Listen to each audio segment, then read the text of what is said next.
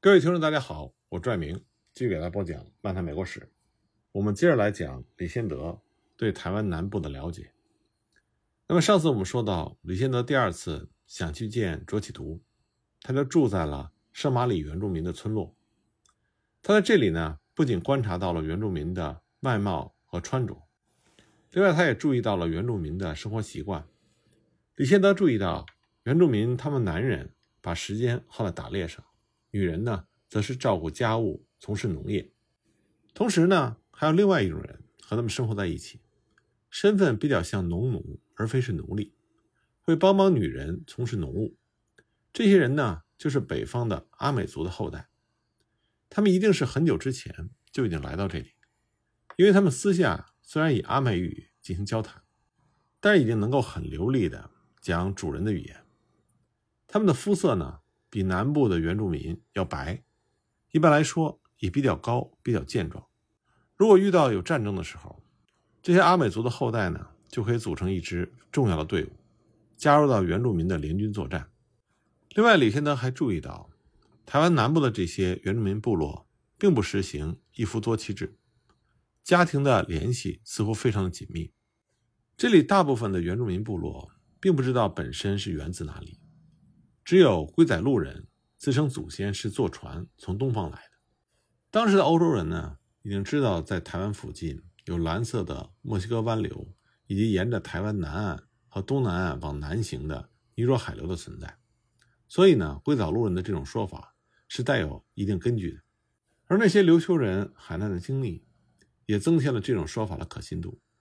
因为这些琉球人呢，他们是稍稍飘离了琉球群岛的外海。就被强大的潮流带到了台湾的东南海岸。李先德他们在圣马里人的营地等了一天，第二天早上，卓启读在指定的时间出现了。李先德和卓启读立刻就认出了彼此。卓启读看上去非常的高兴，开口就说：“他对李先德族人的感情没有改变，希望李先德对他们的感情也一样。”李先德告诉卓启读，他所来之地的白人多如繁星。他当然无法和所有人都联络，但这些人中的有权者已经批准了李先德和卓启图的和平协议。只要十八村落尊重几个月前所做的协议，那么白人就不会派遣着带有敌意的船舰来到台湾。卓启图就问李先德是否确定白人不会重启昔日的争端。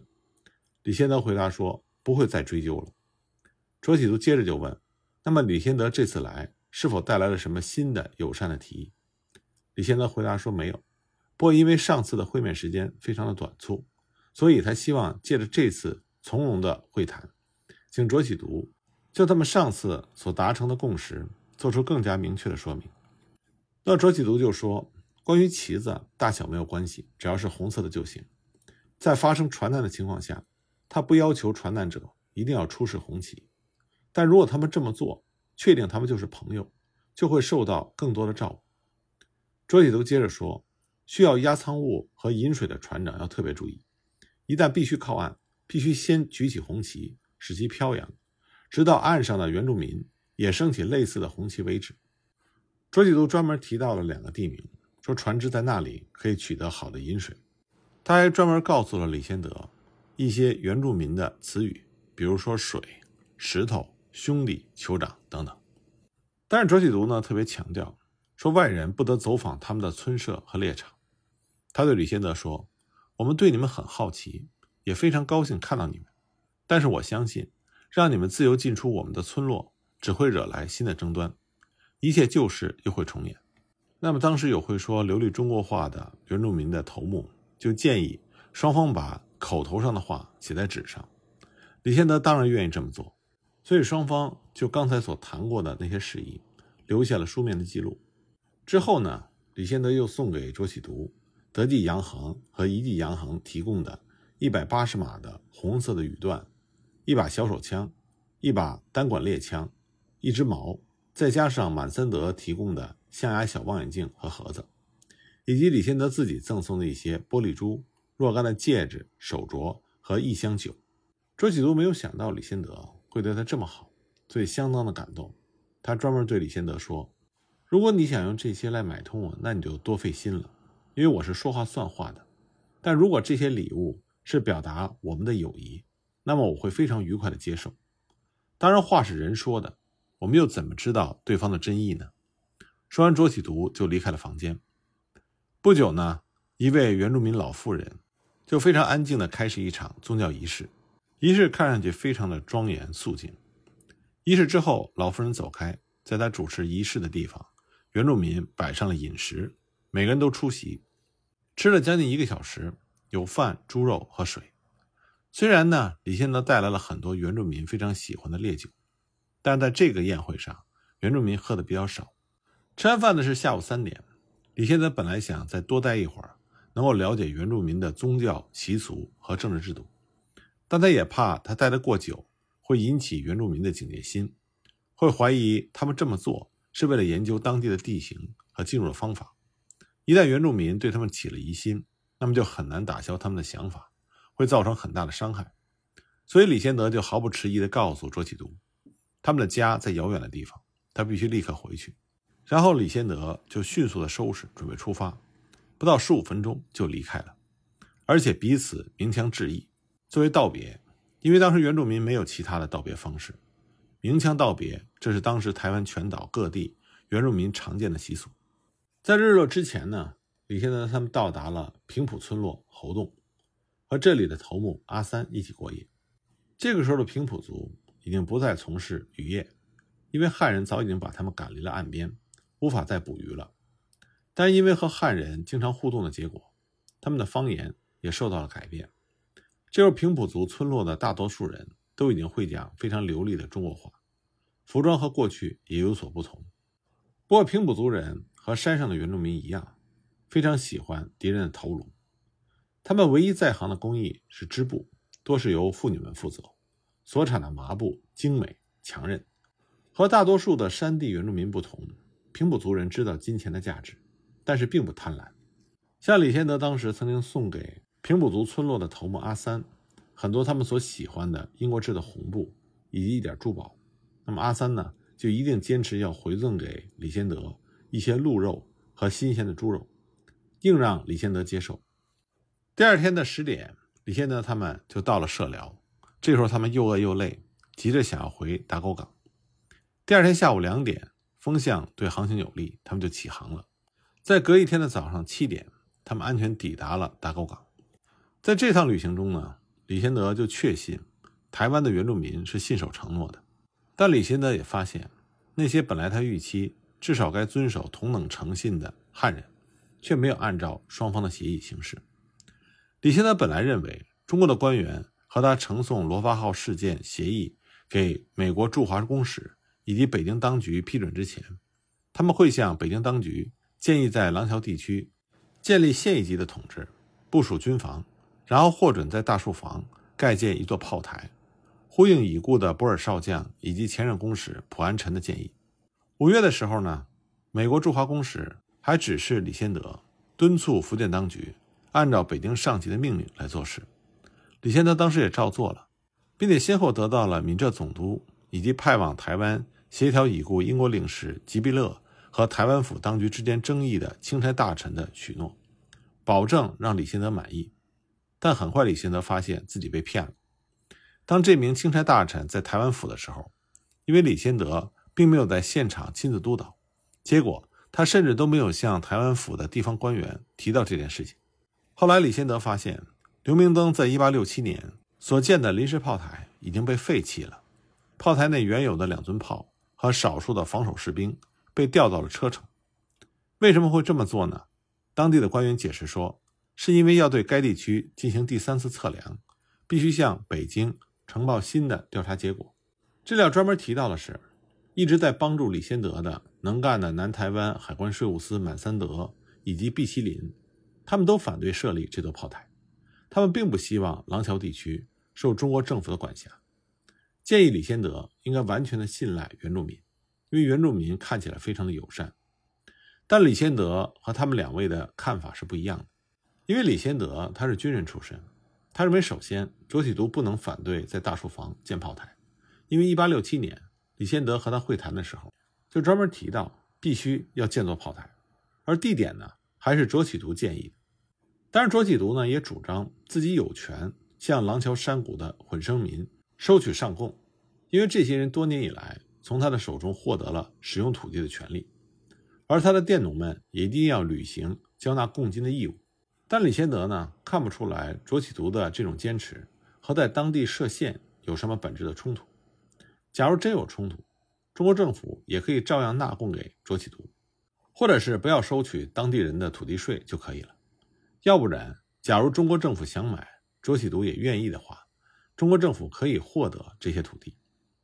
大家都明白，在大树房建立炮台的原因，是要有一个足以管辖全岛的亚洲政权，或是外国势力。让原住民知道他们受到了监视。假如他们破坏协定，那么随时会有一支强大的武力前来惩罚。在呈报给美国驻华公使上述事项的时候，李先德也提到，光是领事权并不足以督促中国官员遵从他们的国际法义务。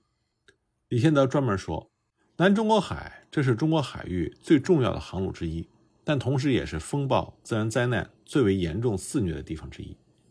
当航行的船只想要转向东衔接墨西哥湾流的时候，这里是非常容易出事的。而当他们逃过大浪袭击以后，这里的沙滩就成为船员唯一可以登陆的地方。所以无论如何都要让这里变得安全不可。李先德他恳求美国驻华公使给他明确的指令，让他可以让他的那些建议获得实现。而这些建议呢，是符合美国政府利益的。那么就在李先德等待指令的时候，他也没有放过劝说中国政府的机会，说为了中国政府的最佳利益，有必要履行他们对原住民的义务。李先德告诉这些官员，如果他们始终抱着原住民领地不属于大清管辖范围的心态，没有能够在需要建立政府的原住民的地域，比如说南台湾建立常设政府，那么其他想在东方取得立足点的国家。甚至是私人的冒险家，一旦获得当地原住民头目的同意，就有权利在台湾的东海岸建立永久独立的领地。到那个时候，有关边界管辖权的纠纷一定会给中国政府带来相当大的困扰。李先德向这些中方的官员解释说，即使他们目前无需立即在台湾东部所有的部落建立统治的机构，但仍然可以通过声明表达他们对这些领域。具有绝对的行政权力。李先德还指出，中国不能光凭着1430年发现台湾岛，就声称拥有这块岛屿的权利，因为即使到了李先德的时代，中国人在地图上仍然把台湾的很多地域标识为未知领域。即便他们目前拥有的地区，像在淡水和基隆附近已出现标示的山脊地区，早在数个世纪之前就被日本海员所发现。并且占据过。在日本实行锁国政策之前，日本的船只早就航行在亚洲海域，曾经远达印度的孟加拉湾。事实上，萨摩的居民在远古时代就曾经和台湾的原住民有过交易往来。当荷兰人1622年来到台湾的时候，发现原住民很多的语言和特征，尤其是衣服和很多的习俗，都和日本人有类似之处。1622年。荷兰人征服台湾西边部分海岸的时候，就宣布了占领该地的管辖权。那么，在台湾原住民部落的前面，有友善的客家人和平埔族的村落作为屏障。所以呢，台湾的原住民一再声称，对于他们自己的领地拥有完全的独立和绝对的主权。对于这项主张呢，如果中国政府没有能够根据万国公法在此地建立主权的话，那么原住民的声明是有效的。根据万国公法，开化的政府有权占领并且持有近邻野蛮原住民的土地，无需顾虑野蛮的原住民或是其他人的反对。这就如同美国政府占据印第安人的土地，或是英国政府占据澳洲或者是新西兰原住民土地一样。剥夺这些所谓野蛮原住民的主权，是为了让原住民享受文明的好处。这是当时万国公法的主张。但这也就意味着中国政府必须宣告他们对于台湾东海岸的土地的主权。这样一来呢，台湾东海岸的原住民就没有办法建立法外组织，也无权和个人或者是其他国家签订协约。不过，尽管原住民会因此而落入到被监视的状态，但是这个监视的本质并非是压制性的。原住民虽然会变成政府的附庸，但他享有完全的自然权利。他们得以建立特殊而独立的社区，以自己的方式管理部落。他们有权保留原有的土地和猎场。他们可以持续维持既有的维生方式和生活作息，就像平地汉人享有稻田和渔场一样。必要的时候，他们可以把土地租卖给中国政府或者是私人，并且转让所有的权利。他们可以自己开矿，也可以转让开矿的权利。他们可以建造自己的房子，也可以允许别人兴建任何大小样式的房子。而这些自由的权利呢，在汉人的村落是没有的。也就是说，原住民的领地。在名义上归中国政府管辖，但是呢，他们享有极高的独立自主权，可以有自己的法规。这也适合当时大多数文明国家的惯例。那么，中国政府宣示对台湾东部海岸主权的一个重要原因，就是这么做的话，就可以全力制止原住民不得任意的对外开战，不得袭击任何文明国家的人民财物。如果他们犯下了这些罪行，那么中国政府有责任惩罚他们。并且要求赔偿受害者，而反过来说，如果中国政府不能恪尽这项责任的话，那么这些蛮荒地域在实际上就属于未曾占有的地域，任何想要占领它的强权都可以去那里行使他们的政治权利，建立符合世界各国利益的秩序。这项工作当时中国政府是应该做的，但是却没有做，所以只要原住民仍然没有开化，那么清朝皇帝。对台湾原住民地域的主权，就不是绝对的，而是有条件的。这里边最关键的就是清朝的皇帝有没有意志和能力来履行统治这个地域所应该担负的责任。一旦他疏于执行这些责任，那么他就会丧失掉他对这片土地的权利，而这也就意味着文明国家就可以合法占有这些蛮荒无主的地域。当然，李贤德呢曾经持续不断的向中方的官员。讲述这个道理，希望中方政府能够有所行动，但很可惜，清朝政府始终对此置之不理，或者是敷衍了事。